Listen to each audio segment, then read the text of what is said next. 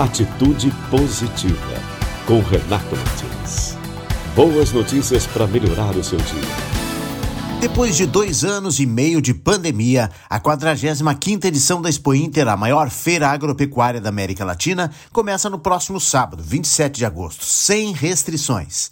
Em 2020, o evento foi fechado ao público e com atividades online. Em 2021, os portões do Parque Estadual de Exposições Assis Brasil, em Esteio, voltaram a abrir, mas com limite de público e protocolos sanitários ainda reforçados. Nesta retomada, a expectativa é otimista e os números são grandes grandiosos, até pelo bom momento do agronegócio e da economia brasileira, como destaca o presidente da Federação da Agricultura do Rio Grande do Sul, Gedeão Pereira.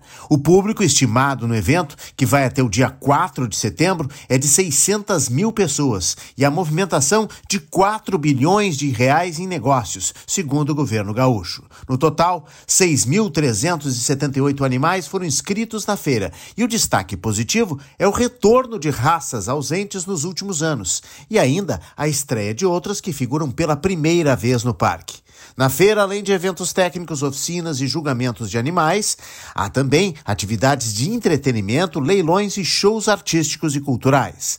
A Expo Inter também se caracteriza por ter os painéis para discutir temas relevantes para a agropecuária gaúcha e nacional, como inovação, tecnologia, produção sustentável, preservação do ambiente, agricultura de baixa emissão de carbono e desenvolvimento econômico. Outro diferencial da Expo Inter é o pavilhão da agricultura familiar, que sempre chama a atenção dos visitantes. Neste ano, há um crescimento de expositores em relação à última edição da feira antes da pandemia em 2019. São 337 empreendimentos que vêm de 166 municípios. Os jovens comandam 95 deles e as mulheres 66 expositores.